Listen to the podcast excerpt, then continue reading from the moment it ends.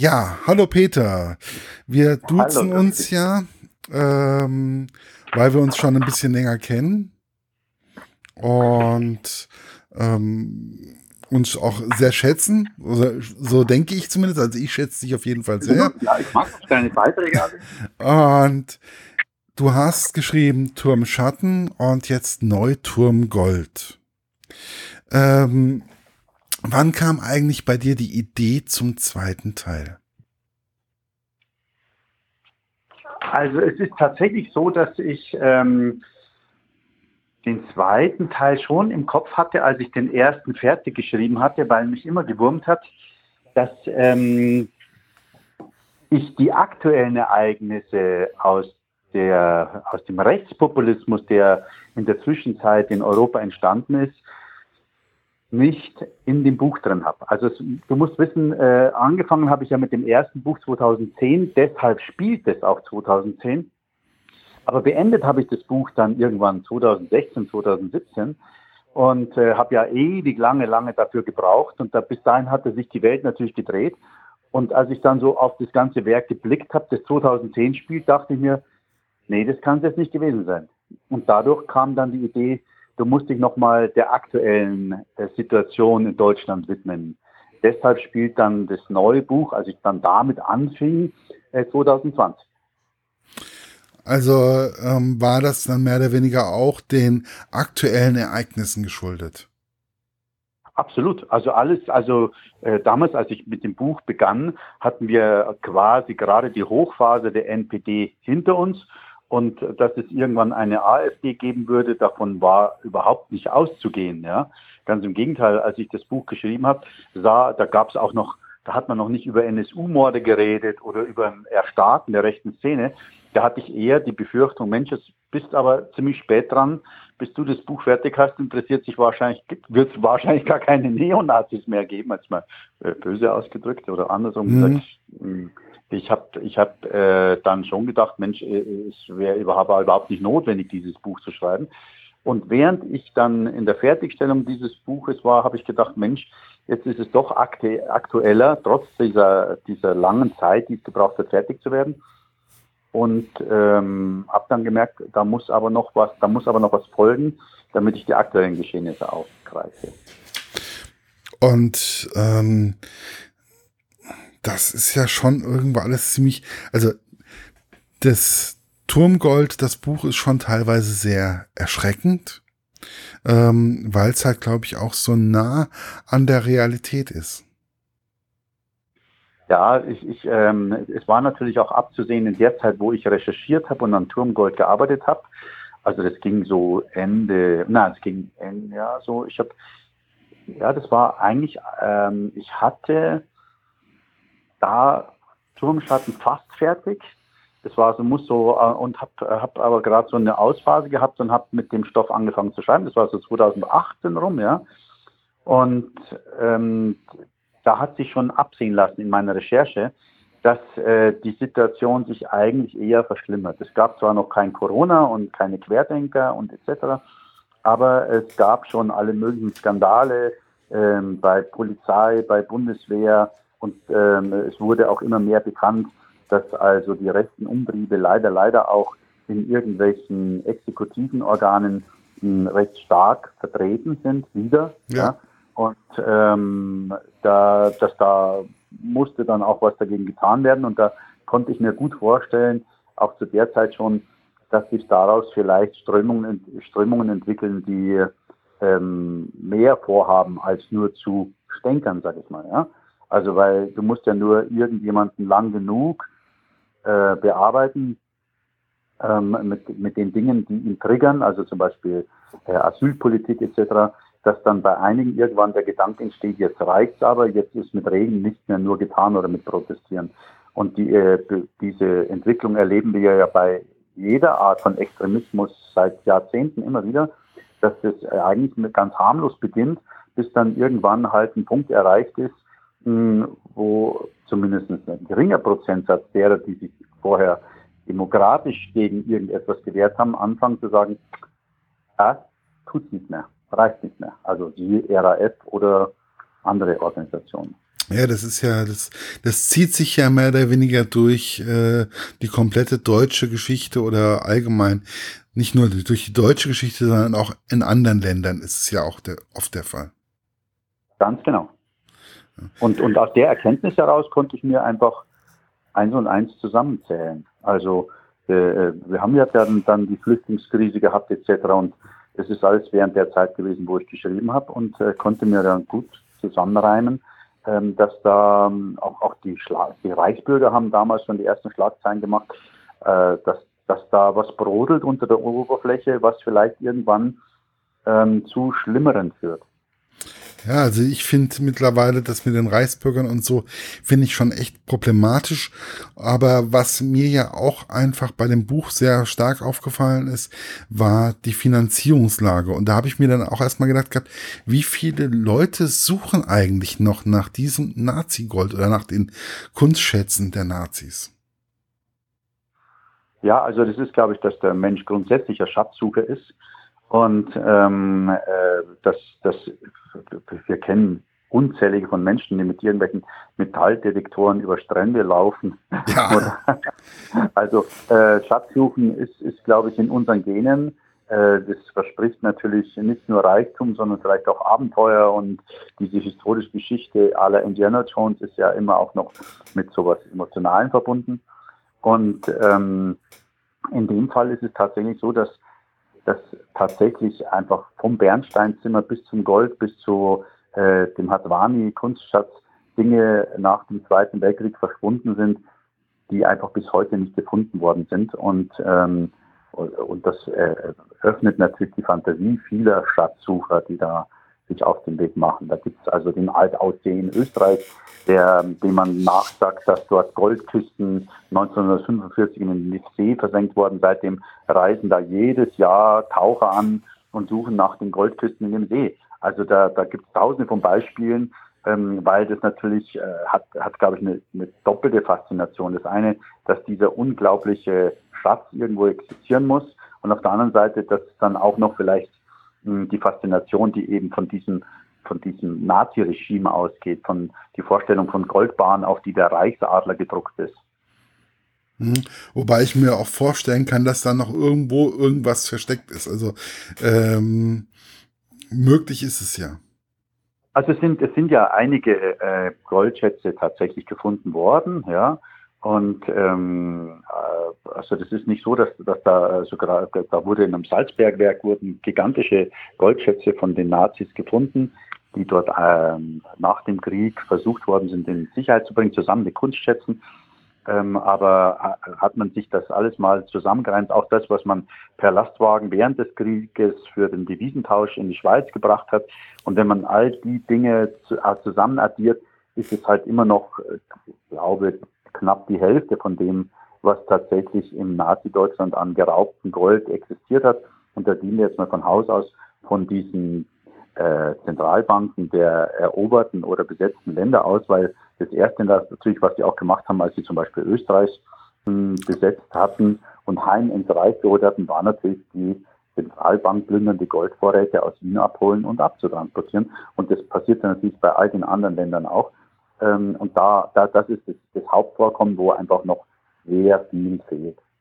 Ja, also das ist, und auch die Kunstschätze, die die Nazis ja auch geraubt haben. Also da gibt's ja auch Kunst, also es gibt ja wirklich Kunststücke, ähm, die noch immer nicht gefunden worden sind. Ja, zahlreich. Also diese Hatwani-Sammlung, von der ich da ja erzähle, der Ungar, der also äh, riesige Kunstschätze gesammelt hat, unter anderem eben diese sehr, sehr wertvollen Teppiche, darunter den aber wertvollsten Teppich der Welt, die sind bis heute natürlich nicht aufgetaucht. Und äh, da ist also die Kunstgegenstände, äh, die man gefunden hat, sind einfach noch lange nicht die Menge an Kunst, die uns noch fehlen. Die können natürlich auch durch irgendwelche Bombenangriffe etc. vernichtet worden sein, aber die Kunstsammler oder damals auch die ein, ein Göring und Co. aus dem Dritten Reich, die haben natürlich eigentlich die Kunstwerke nochmal in Sicherheit gebracht, weil die ja wussten, dass es Bomben fallen werden etc. Also die hatten lang genug Zeit, die irgendwie äh, zu sichern. Aber davon sind viele gefunden worden, aber eben nicht alle. Ja, also das waren ja schon Kunstsammler, diese, also Göring, Goebbels und wie sie alle hießen. Also die haben ja schon einiges an ja Kunststücken gesammelt. Die waren ja auch nicht, also man kann sie ja nicht als dumm bezeichnen oder so. Das sollte man nicht. Ich glaube, ich glaube eher, dass es äh, durch die Leidenschaft von Hitler zur, zur Kunst äh, dazu gekommen ist, dass mhm. da seine äh, Gefolgschaft dann sich genauso wie sich die plötzlich für die Wagner-Festspiele interessiert haben, ja. obwohl die vorher nicht besonders musikalisch waren und sich auch wahrscheinlich ungern stundenlang Wagner angesehen haben. Aber da gehörte es zum guten Ton, also bis äh, zu niederen Chargen zu sagen, ja, also wir müssen dahin, wo der Führer hingeht, der schaut sich die Wagner-Festspiele an, also muss da was dran sein. Ähm, und äh, genauso, glaube ich, war es mit Kunst. Also man wollte wahrscheinlich auch viele von denen ihren Führer beeindrucken, dass sie eben auch Kunst sammeln. Aber ich glaube nicht, dass es von innen herauskam. Aber beim Hitler mit Sicherheit. Also Hitler war ganz offensichtlich äh, Kunstexperte und sehr ähm, gelesen und gebildet in der Richtung. Also er hat ja auch, ich glaube, der hat ja auch Kunst studiert oder irgendwas in der Richtung war ja da auch. Nein, er hat, er hat, er äh, wollte. War tatsächlich nur Postkartenmaler, aber er wollte natürlich immer auf der Kunstakademie in Wien arbeiten. Ja, genau, er wollte genau das. Aber abgelehnt worden. Genau, er war also nie wirklich. Aber aus der Leidenschaft heraus hat er natürlich trotzdem äh, sich für das alles interessiert und hat ja auch die, die ganzen Geschichten, die später ähm, äh, gebaut worden sind von seinen Architekten, die hat er natürlich alle selbst gebrieft und hat sie noch gezeichnet. Und es gibt tatsächlich Überlieferungen, dass er bei der Endschlacht um Berlin noch immer an seinem Tisch saß und dort Skizzen angefertigt hat von den Bauwerken, die in Deutschland mal entstehen sollen. Also das schien ihm teilweise wichtiger zu sein bei ganz entscheidenden, auch während des Krieges, ähm, entscheidenden Kriegsverläufen, äh, dass er sich tatsächlich zurückgezogen hat und Bauwerke gezeichnet hat. Ja, also äh? Man kann ja über ihn sagen, was man will, also ich, ne, aber ganz so dumm scheint er nicht gewesen zu sein. Ja, der war natürlich ein, ein Erzverbrecher, aber äh, äh, und, und war natürlich sehr unmenschlich und wenig empathisch und wahrscheinlich auch noch schizophren. Aber ähm, ja, Schizophren ist wahrscheinlich das, der falsche Ausdruck jetzt medizinisch, aber jemand, äh, der zwei Gesichter hatte. Mm, aber ähm, natürlich war der, das hatten Sie ihm zum Beispiel auch immer nachgesagt, auch seine Generäle, der, der hat äh, praktisch fast ein fotografisches Gedächtnis gehabt. Also der konnte äh, jede nur erdenkliche Waffengattung bis ins Detail beschreiben, wusste genau, wo, wie, was war und wann wer welche Kämpfe ausgefochten hat, etc.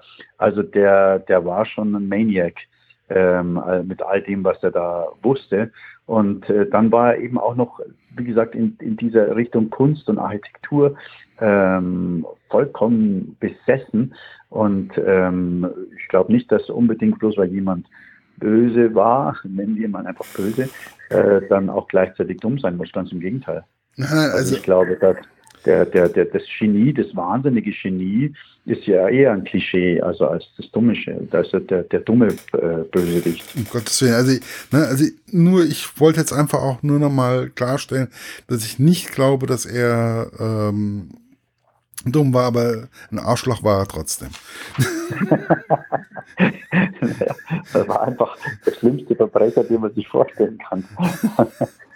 Ja, ja, es ist halt, ähm, man, man darf halt einfach auch äh, die Menschen nicht, sie, das ist halt, glaube ich, auch das, man darf die Nazis oder die Rechten nicht unterschätzen. Überhaupt nicht. Es gibt ja halt immer diejenigen, die, ähm, die Vordenker sind, die Brandredner, die, die genau wissen, wie äh, Emotionen äh, manipulieren oder wie Menschen manipuliert werden können. Und äh, die sind eigentlich, die Denker sind eigentlich die gefährlichen. Also das ist, ähm, das ist ja auch in dem Buch, es gibt die Gefährlichen und das sind die Gefährlichen, die da im Hintergrund mehr oder weniger wirken.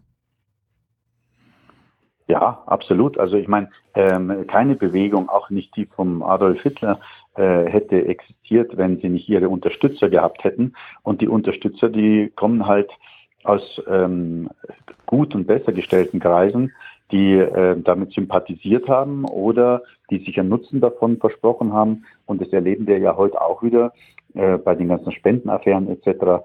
Äh, die, der, der Schweizer Milliardär, den ich im Buch habe, äh, der ist ja natürlich nach einem realen Vorbild, wie ja. alle Figuren im Buch. Und ähm, die halten sich natürlich bedeckt und sehr weit im Hintergrund. Und das Geld, was sie da in die Spendenaffären dann rauskommt, ist für die nur Taschengeld. Aber äh, sie spielen da mit dem Feuer und tun es gern. Ja, natürlich. Also sie, sie werden das, das ist, glaube ich, das, was in dem Buch mir immer wieder bewusst wurde, dass die Leute, ja, äh, die, die jetzt den Turm da, ähm, ja, wie soll ich sagen, stürmen, ähm, sind schon gefährlich, aber die richtig gefährlichen, das sind so die Leute, die so im Hintergrund sind, die so im Hintergrund genau. wirken. Aber wie ist es jetzt eigentlich für dich als Autor, so einen Turm zu beschreiben, der ja wirklich ein böses, eine böse Aura hat, ähm, und dann in den Kindergarten reinzusetzen? Wann kamst du auf die Idee? Hm. Ich, ich glaube, das war so eine, so eine, weißt du, der erste Teil, in dem äh, sind in diesem Turm äh, die Neonazis Geiseln gewesen. Und äh, im zweiten Teil wollte ich natürlich äh, irgendwelche Widersprüche wieder haben. Und ähm, ich fand es ganz spannend, dass aus diesem Turm, der ursprünglich einmal gebaut worden ist, um Menschen zu beschützen. Dann erfahren wir aber eigentlich nur, äh, dass er ein äh, rein um etwas zu verschleiern gebaut wurde, was unter dem Turm ist. Mhm. Ähm, und dann kommen da Kinder rein, die das wieder nutzen, quasi um beschützt werden zu können. Ähm, äh, vor, vor, vor allem, was es an Bedrohungen von außen gibt. Und ähm, das, das fand ich einfach diese Widersprüche, die Bauern, die, die malen den ja dann auch ganz bunt an und überall sind Kinderbilder und äh, etc. Und äh, nichtsdestotrotz kommen halt seit 2010, als die andere Sache passiert ist, Schaulustige und Jugendliche, die dann äh, irgendwelche äh, in der Nacht rund um den Turm machen, weil da bestimmte Energien von dem Turm ausgehen sollen, was natürlich alles Blödsinn ist. Aber der hat halt so eine ähm, Ausstrahlung und, und zieht da irgendwelche seltsamen Jünger an und dann eben im Gegensatz dazu die, die Kinder und die Erzieherinnen, die, die das Leben da drin wieder erwecken und zum und, und, und Freude und, und etc. Und dann kehrt eben das Böse zurück in den Turm. Also ich finde ja sowieso diese Erzieher und die Kinder, die da in dem Turm leben oder beziehungsweise ihr, ihre Kindheit und ihre Arbeit verbringen, äh, finde ich total spannend und ich finde sie total warmherzig auch. Vor allen Dingen, äh, Schall, wie heißt der jetzt nochmal? Ich kann, ich, Schall Habit. Schall Habit, äh, ich kann es nicht aussprechen. Das ist immer so ein bisschen problematisch. außerdem, ich kann mir immer ähm, Inhalte relativ gut merken, aber bei Namen, Oh, wem sagst du das? Geht mir ganz genauso. Ja, ich bin ganz oft, dass ich mir, wenn ich ein Buch lese, ähm, neben, nebendran noch eine kleine Notiz mache. Also wirklich, oder Einmerker, wo der Name das erste im Vorbild vorkam, wo, wo die Figur beschrieben wird, damit ich schnell wieder nachschlagen kann. Aber also jetzt, Charlie David, das ist ja für mich eine, eine sehr starke Persönlichkeit, aber auch eine sehr warmherzige Persönlichkeit. Ähm, ja, also Charles Harris war für mich ganz wichtig, dass sie selbst, dadurch, dass sie ja alle in, in, den beiden Büchern, bis eben auf Esther ganz am Anfang, im ersten Buch haben ja alle Schuld auf sich geladen. Richtig. Und die Charles Harris hat äh, eben Schuld aufgeladen auf sich, weil sie damals, ähm, als man die ähm, Terroristen oder Extremisten, die einen Anschlag äh, auf die Grundsteinlegung der Münchner, des Münchner Baus der Synagoge geplant hatten. Die werden ja alle gefasst, ähm, aufgrund der Hilfe von Charles Hewitt.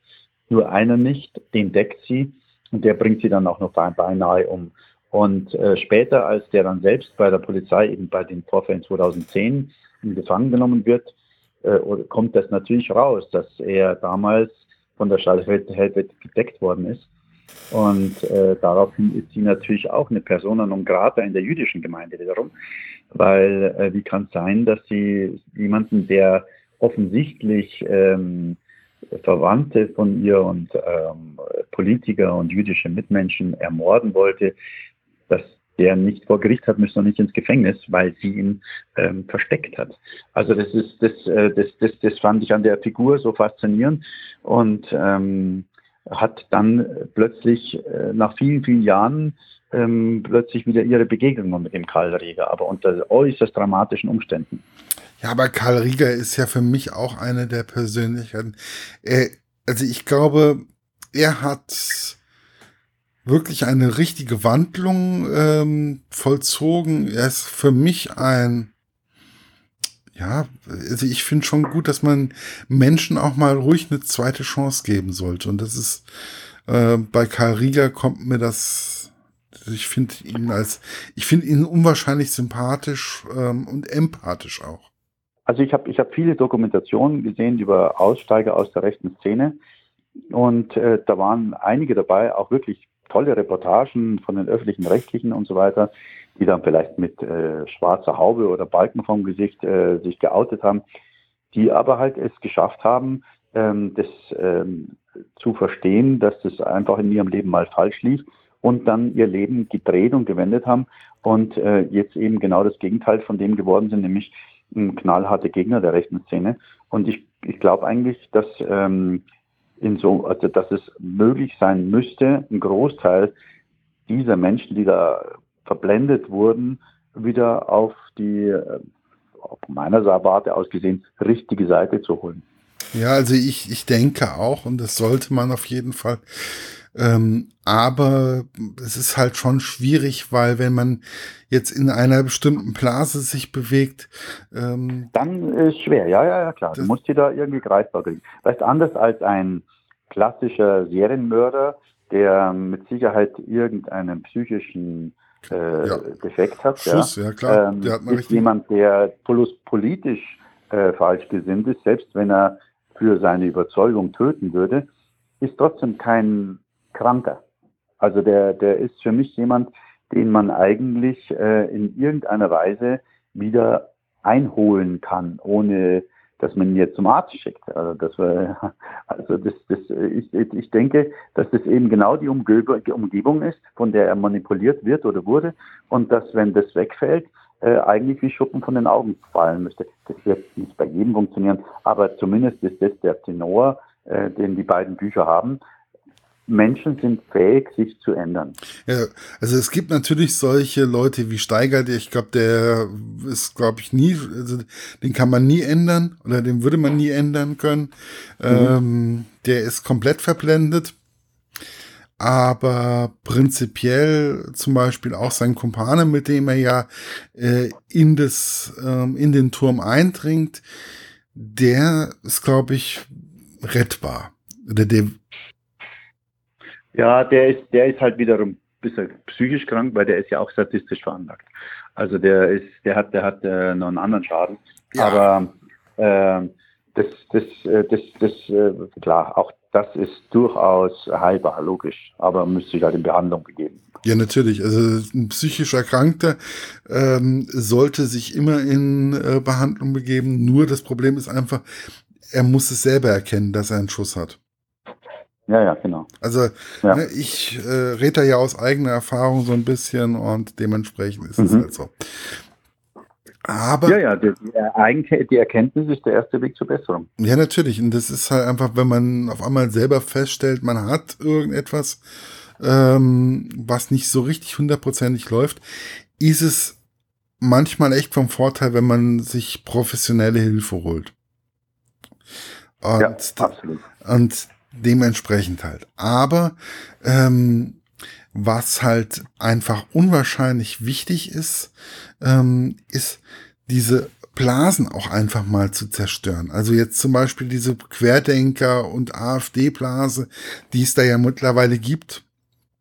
Oder auch äh, Leute, die dann auf einmal sagen, ja, Putin ist doch ein toller Mensch, ja, am Arsch die Waldfee. Ähm, Entschuldigung für meine Ausdrucksweise, aber ähm, das ist für mich alles nur kein toller Mensch.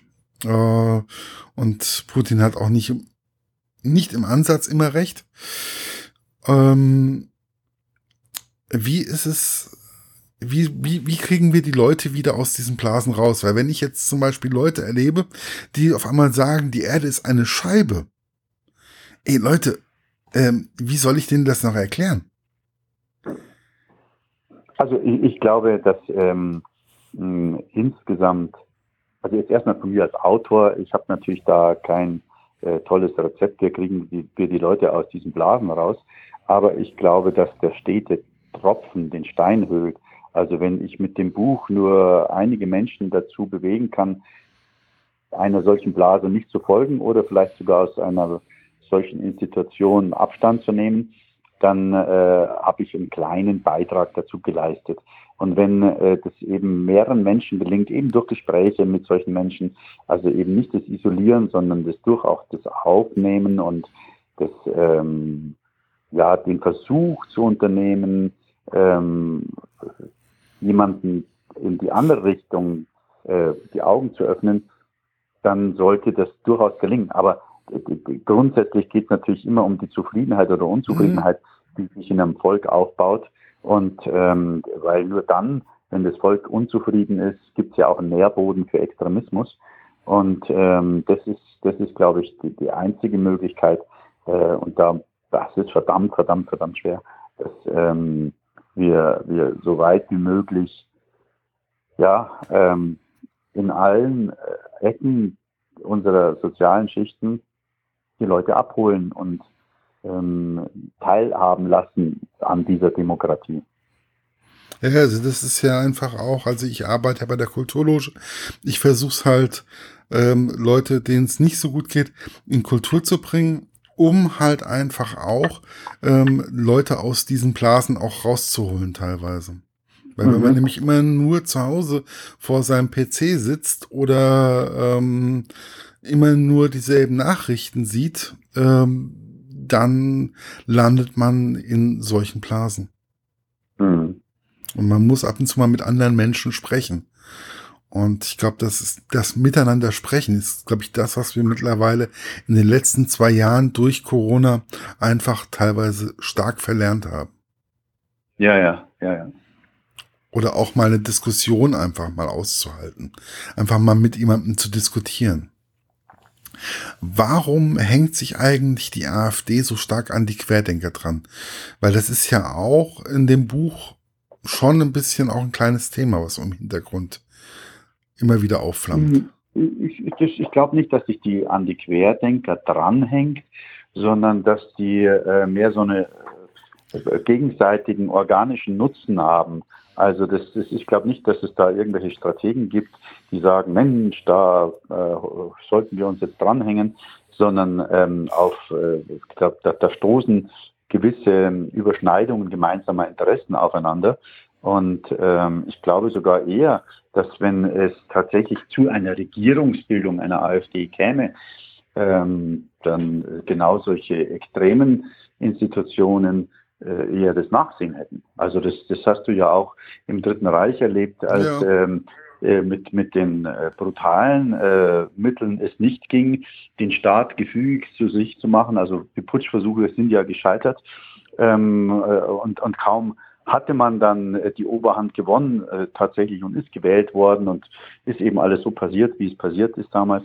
Dann hat man sich von den Organisationen wie zum Beispiel der SA einfach äh, getrennt. Und dann gab es jetzt auch noch, äh, weil die natürlich auch eine gewisse Macht hatten und Zugriff auf einen Haufen ähm, Kämpfer, die für sie wahrscheinlich gestorben wären, hat man halt die ganze Führungsriege damals kaltblütig ermordet. In dieser sogenannten Nacht der langen Messer ähm, hat sich von denen entledigt, die einem einst geholfen haben, überhaupt so populär und so groß zu werden. Also das, das, das finde ich einmal das Faszinierendste, dass ähm, diejenigen, die heute ähm, glatzköpfig und demonstrierend durch die Straßen laufen, und äh, mit Kampfstiefeln und Tätowierungen und ich weiß nicht was alles als ganz böse und übel aussehen. Also nichts gegen Tätowierungen. So um Gottes Willen. Ja, den nehmen wir jetzt gleich mal raus, wieder die, die, die, dieses Klischee. Aber die einfach nach außen hin äh, so diese Schlägertrupps verkörpern.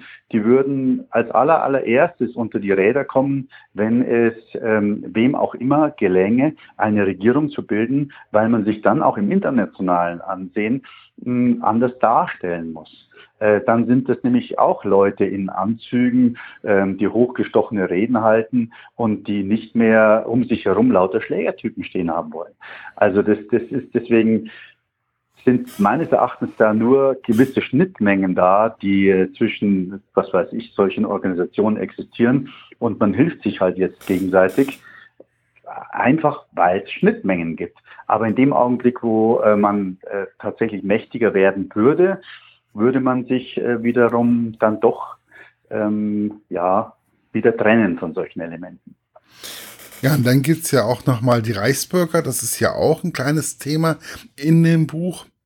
Ähm, und war ja jetzt letzten Monat, also im Dezember 2022, wurde ja mal, ähm, wurden ja mal einige ja, gefangen genommen von diesen Menschen.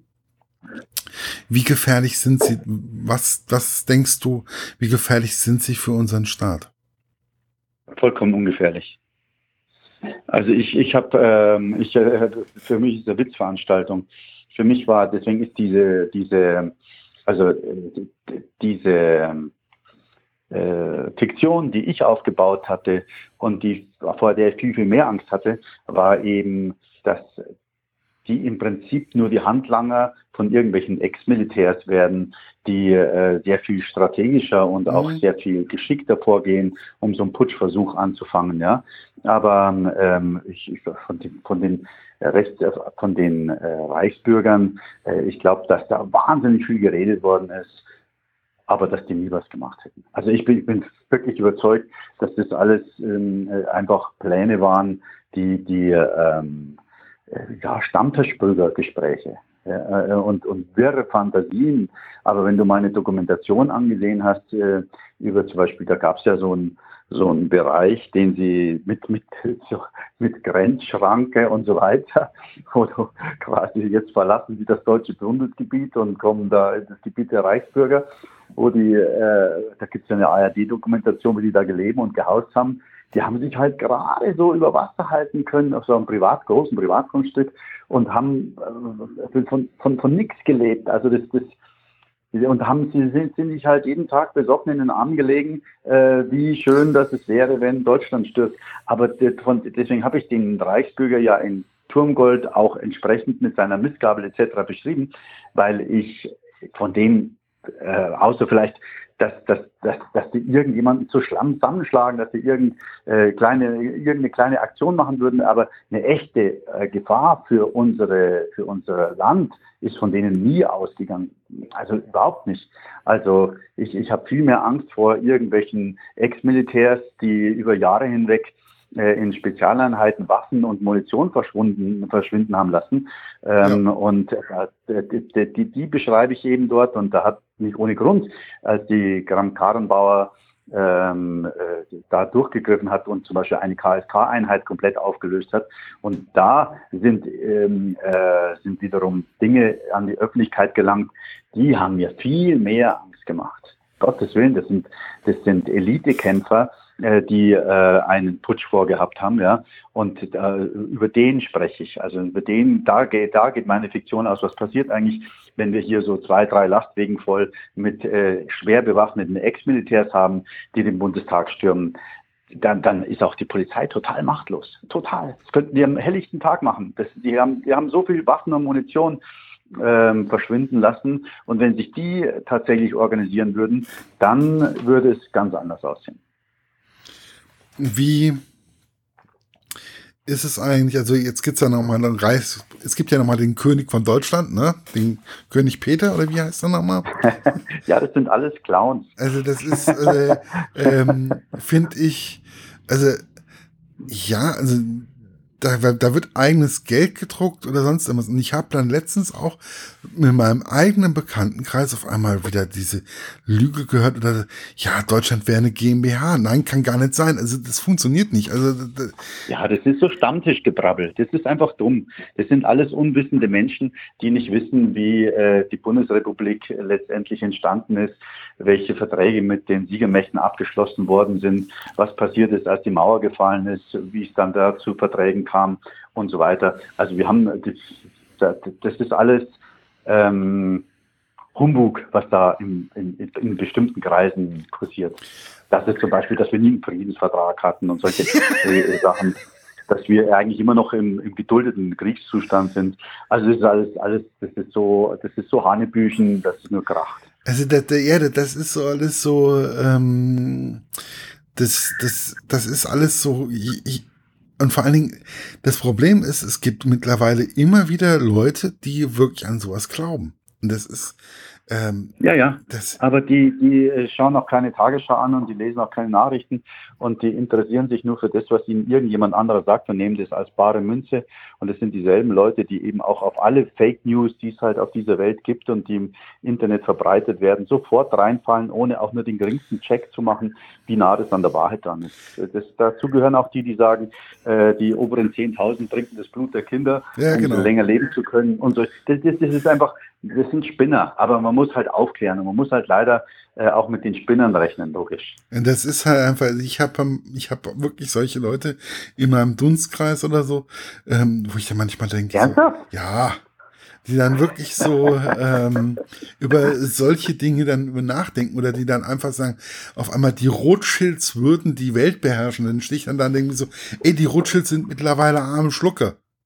Ja, da gab es so, so, eine, so eine tolle äh, Doku wegen ähm, Bill Gates, der ja angeblich über die Corona-Spritzen Mini-Roboter so ja. in die äh, Blutwehen spritzt und so. und dann, dann ist das so ein Team vom ARD bei irgendeinem, ich glaube, es war das ARD, bin mir nicht mehr ganz sicher, bei einem von diesen Verschwörungspärchen, es ist ja immer, sind wir gleich zwei, äh, Mann und Frau in dem Fall, ähm, vorbeigekommen und, und haben gesagt, ja und so und ähm, haben gesagt, ja, wenn wir jetzt hier, wir haben einen Metalldetektor und mit dem Metalldetektor, da checken sie sich immer, ob nicht irgendwas in ihren Venen äh, hm, ist, was ja. unfällig ist. Ja? Und dann hat der Reporter gesagt, ja, also suchen Sie mal bei mir, weil ich habe mich schon dreimal impfen lassen, dann müssten Sie ja jetzt was finden. Und dann hat der, hat der den ganzen Körper abgesucht, ja, also wirklich auf der nackten Haut, mit dem hat natürlich nichts gefunden. Und dann, hat, dann kam am Schluss der, ja, wahrscheinlich ist der Kasten kaputt.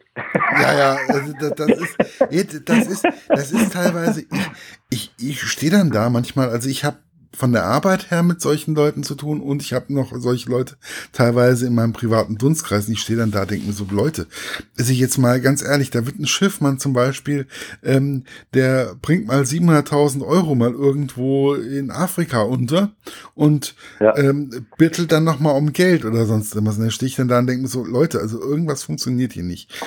Aber ja, äh, also die, die auch diese, diese klassischen Weltverschwörungstheorien, die scheitern ja immer daran, dass es sehr, sehr schwer ist, egal welche äh, Königs- und Kaiserreiche das es schon gab, egal wie groß die geworden sind. Irgendwann sind sie sehr, sehr schnell zerbröckelt, weil es äh, ganz schwierig ist, ähm, eine Idee und eine äh, Gemeinsamkeit über so viele ja. Äh, Menschen hinweg äh, aufrechtzuerhalten. Ähm, wenn es also, nehmen wir mal an, es gäbe eine jüdische Weltverschwörung, die würde, die würde keine zehn Jahre existieren, weil irgendjemand in dieser Riesengruppe von Menschen unzufrieden wäre und seine eigene Idee aufmachen würde oder die anderen verraten würde. Ja, natürlich. Äh, äh, also so, so, es ist einfach so Hanebüchen äh, anzunehmen, es gäbe eine Weltverschwörung für egal für wen und gegen was das, ähm, das, das, dieser jüdische Bolschewismus, von dem der Hitler dann auch immer gesprochen hat, der hat ja noch die Kommunisten zusammen mit den Juden in einen Topf geschmissen und hat gesagt, ja, äh, weil im Prinzip ist, ist das genau die Kombination, die uns wehtut und die halten nämlich zusammen, um uns zu vernichten. Also äh, der jüdische Bolschewismus war äh, sein, sein absolutes Feindbild. Ja, aber das ist halt einfach so, das sind so Sachen, das ist, ähm, ich, ich fand es halt einfach, das hat mich auch in diesem ganzen Buch, das hat mich so bewegt. Ähm, und die, diese, dieser Extremismus, den er immer wieder hat, dass Menschen auf einmal ähm, auf ähm, Kinder schießen, auf Kinder. Also, Entschuldigung, äh, äh, das ist für mich ein ja, No-Go. Halt, also, ja, das ist halt, äh, weißt du, wenn, wenn du zeigen möchtest, was in letzter Konsequenz so eine Ideologie anrichten kann, und das haben wir ja gesehen, äh, zwischen 33 und 45, dann werden auch Kinder nicht vor solchen Ideologien verschont. Ja, natürlich. Und äh, aus dem Grund habe ich dieses Beispiel mit den Kindern gewählt, nicht um das Szenario noch erschreckender und größer zu machen, weil dadurch vielleicht noch mehr Leser gewinnt, weil genau das Gegenteil ist nämlich der Fall. Tatsächlich lassen sich viel mehr Leute abschrecken, das Buch zu lesen, weil eben auch Kinder vorkommen. Aber ich wollte unbedingt zeigen, dass diese Ideologie eventuell nicht vor Kindern halt macht. Ja? Und äh, gerade wenn sie eben jetzt das, das Erzfeindbild äh, jüdische Kinder ja, sind, äh, etc., die haben ja nicht ohne Grund versucht, äh, im ersten äh, Stadium der, der, des, des, der Shoah zu sagen, jetzt tun wir einfach mal alle kastrieren. Ja? Das äh, haben da geforscht, wie lassen sich am schnellsten so und so viele tausend Männer, Millionen von Männern, Hunderttausende von Männern ähm, unfruchtbar machen. Mit, wir haben experimentiert mit Strahlungen und so weiter. Also das ist, das ist ähm, Katastrophe, Katastrophe. Und äh, da ging es eben darum, eben den, den Nachwuchs, für, der für die noch viel schlimmer war als die schon Lebenden, weil ähm, die verbreiten, sind, verbreiten sich ja und die vermehren sich dann und um Gottes Willen. Also der Nachwuchs war, der, der war für die für die Nazis äh, ja noch schlimmer. Also das war ja auch so, dass in den, in den Konzentrationslagern als erstes tatsächlich leider, leider, ähm, man sich von den Kindern äh, oder hart ausgedrückt, man hat als erstes die Kinder ermordet. Ja. Oder von den, wie sich ja ähm, Steiger und wie ich sein Kollege nochmal, ich komme jetzt gerade nicht drauf. Lutz. Lutz. Äh, Steiner und Lutz. Steiner und Lutz, äh, sie haben ja immer von Ratten gesprochen. Also es war ja nie, sie haben ja nie von Kindern gesprochen, sondern sie haben ja immer von Ratten gesprochen. Mhm. Ja, das kommt einfach aus dieser ganzen Terminologie, die die Nazis verwendet haben und auch die Filme, die sie gedreht haben, also die Propagandafilme, um dem deutschen Volk klarzumachen, ähm, wie, wie sie den typischen Juden sehen sollten. Und die waren immer unterschnitten, die Filme, mit unzähligen von Rattenaufnahmen. Und äh, natürlich fiel das Wort Ratten dann auch im Text, im O-Ton. Und ähm, das hat sich natürlich bis heute gehalten, weil man einfach sagt, äh, wenn ich jemanden, wenn ich Kinder äh, umbringen will oder muss, oder nein, Blödsinn, wenn ich bereit bin, Kinder umzubringen, dann muss ich sie erstmal entmenschlichen. Mhm. Und dieses Entmenschlichen, äh, das äh, hat ja in der gesamten Sprache der Nazis ständig äh, stattgefunden, indem man alles, was mit den Juden zusammenhing, so tat, als wenn es um Ungeziefer ging. Ja, ja natürlich. Und das ist, also, das ist halt schon ziemlich beängstigend. Und das ist halt einfach, aber, und das finde ich einfach bei dem Buch auch wieder ziemlich gut, es lebt nicht von dieser Brutalität. Ja, es wird ja, kann man ja auch den, den ähm, äh, äh, künftigen Lesern und Leserinnen äh, ruhig hier verraten, es wird ja auch kein Kind umgebracht. Ja, also es, aber es lebt, das Buch lebt auch nicht von seiner Brutalität, sondern das Buch lebt für mich durch, ähm, durch das Zwischenmenschliche, durch das, äh, was sich im Kopf von einem ereignet. Ja, ja, ja, ja. Das, ähm, das war mir auch ganz wichtig. Also es fließt wirklich kaum Blut, aber das, was halt im Kopf abgeht von, von Tätern und auch äh, von Opfern, das, ähm, und, und die Angst, die man dabei empfindet, dass, dass was alles passieren könnte, das ist der eigentliche Horror in dem Buch, richtig. Und einfach diese, diese Angst, den man auf einmal hat, um die Demokratie, um seine eigene Demokratie, weil wir leben in einer Demokratie, auch wenn sie nicht perfekt ist. Ich sage nicht, dass sie perfekt ist, um Gottes Willen. Aber wir leben in einer relativ guten Demokratie. Ähm, und wie wir sie schützen können vor solchen Extremis Extremisten. Ja, ja. Und einfach, ich wurde auf einmal, ich wurde teilweise wachgerüttelt oder beziehungsweise ich hatte auf einmal Angst, dass so etwas wirklich passieren kann. Wie beim ersten mhm. Mal im Übrigen auch. Mhm. Mhm. Also mein, mein ja, ich meine, ich habe ich hab das ja ganz bewusst mit lauter ähm, Ereignissen und sogar äh, Biografien von existierenden Menschen teilweise, nicht von allen, aber viele, ähm, gekoppelt, ähm, um es, äh, die, die, Fiktion nicht zu stark durchdringen zu lassen, sondern immer das Gefühl zu haben, ich wohne da gerade einem Vorgang bei, der gerade tatsächlich vor meiner Haustür passiert. Das war mir ganz wichtig, ja. Hey, also, also ich gucke jetzt zum Beispiel, also ich gucke auf so einen Hochbunker, was ja der Turm eigentlich ist. Ähm, der nächste Hochbunker ist von mir Luftlinie 300 Meter oder 500 Meter weg. Mhm. Also ähm, man guckt da eigentlich, man läuft ja öfters mal vorbei. Ja. Und vor allen Dingen ist da jetzt bei uns dann auch gleich noch nebenan ein Kulturzentrum. Das ist natürlich für mich als Kulturschaffender, ähm, ja, ne, da, ist, da ist man relativ häufig. Mhm. Und ja, was, wie ist es jetzt eigentlich noch geplant? Wie viele Reihen, wie viele Folgen wird es von der Turmreihe noch geben? Hm, also ich, ich möchte natürlich ähm, das Ganze ähm, in einem dritten Akt abschließen. Ähm, und der, der soll natürlich vor allen Dingen diese mh, hm, sehr dramatische Beziehungsgeschichte von Karl Rieger und Charles Hebbett äh, auflösen, ähm, die ja gerade am Ende des zweiten Teils unter einem sehr, sehr schlechten Stern steht. Ja. Und ähm, äh, will natürlich auch, weil der Turm ist ja Teil ähm, der Besetzung, also er ist nicht einfach nur ein Schauplatz, sondern er ist wirklich eine der Hauptrollen. Und ähm, äh, ich, ich werde also ganz sicher dafür sorgen, dass der Turm den dritten Teil nicht überlebt.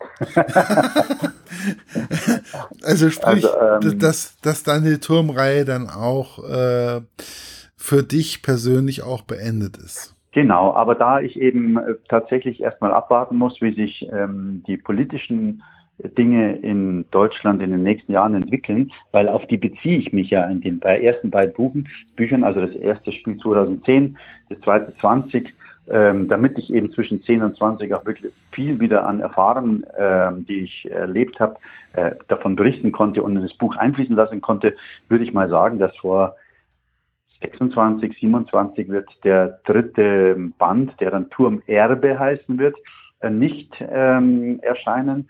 Aber äh, ich arbeite schon fleißig an dem Konzept dafür. Und äh, habe auch eine, eine ungefähre Red Line, die da drin vorkommen wird. Möchte die aber natürlich dann verknüpfen mit äh, wahren Begebenheiten. Und ähm, möchten natürlich auch abwarten, wie sich, äh, wie wir alle hoffen ja, dass dieser leidvolle Krieg bald ein Ende hat. Und äh, Corona haben wir jetzt scheinbar schon überstanden. Also wenn sich alles wieder hoffentlich einigermaßen der Normalität zuwendet, dann würde ich, glaube ich, anfangen zu schreiben. Jetzt erscheint erstmal ähm, Ende diesen Jahres ein neues Buch von mir, das in eine ganz, ganz andere Ecke geht und gar nichts mit Turm zu tun hat. Und ähm, dann kann es sein, dass ich noch eins dazwischen schreibe und dann würde ich erst anfangen. Ja, also sprich, da kommt schon einiges. Wie ist es jetzt eigentlich? Ich habe gehört, bei ähm, Turm Schatten soll es eine Verfilmung irgendwann geben. Ja, das hat sich durch Corona extrem verzögert. Also wir haben äh, mit einem großen amerikanischen Major zu tun, der ähm, die Rechte quasi äh, optioniert hat, um daraus ein, eine, eine, Serie zu machen.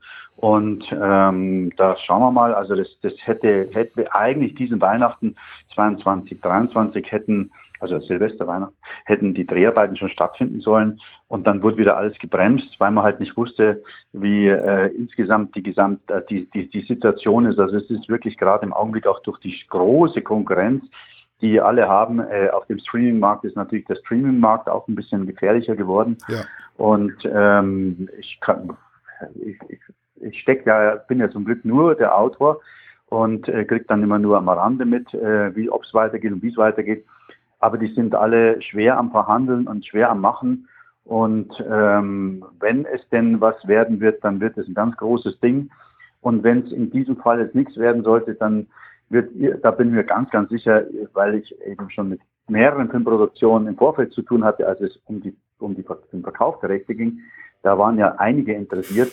Und ich glaube, wenn es jetzt ähm, die, die nicht ist, dann wird es eben irgendwann eine andere sein. Aber der Stoff, der bietet sich einfach fürs, fürs Kino oder fürs Fernsehen an.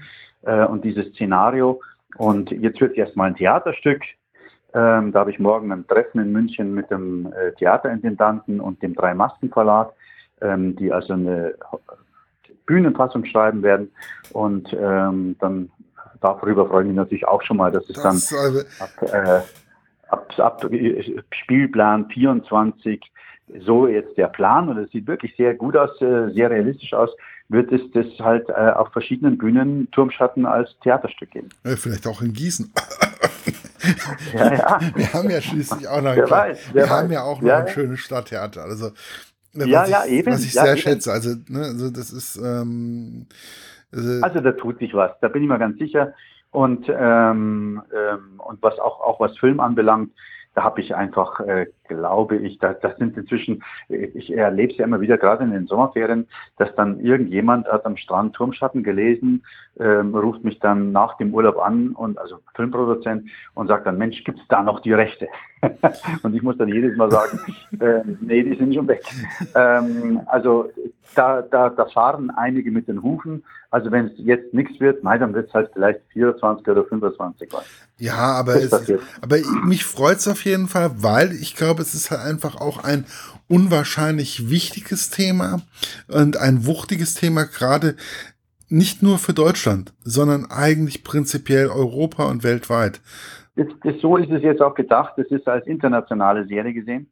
Und ähm, da bin ich mal, also da bin ich wirklich gespannt. Ich kann mir gut vorstellen, gerade auch ähm, im Ausland, dass der Stoff als Serie sehr gut funktionieren wird.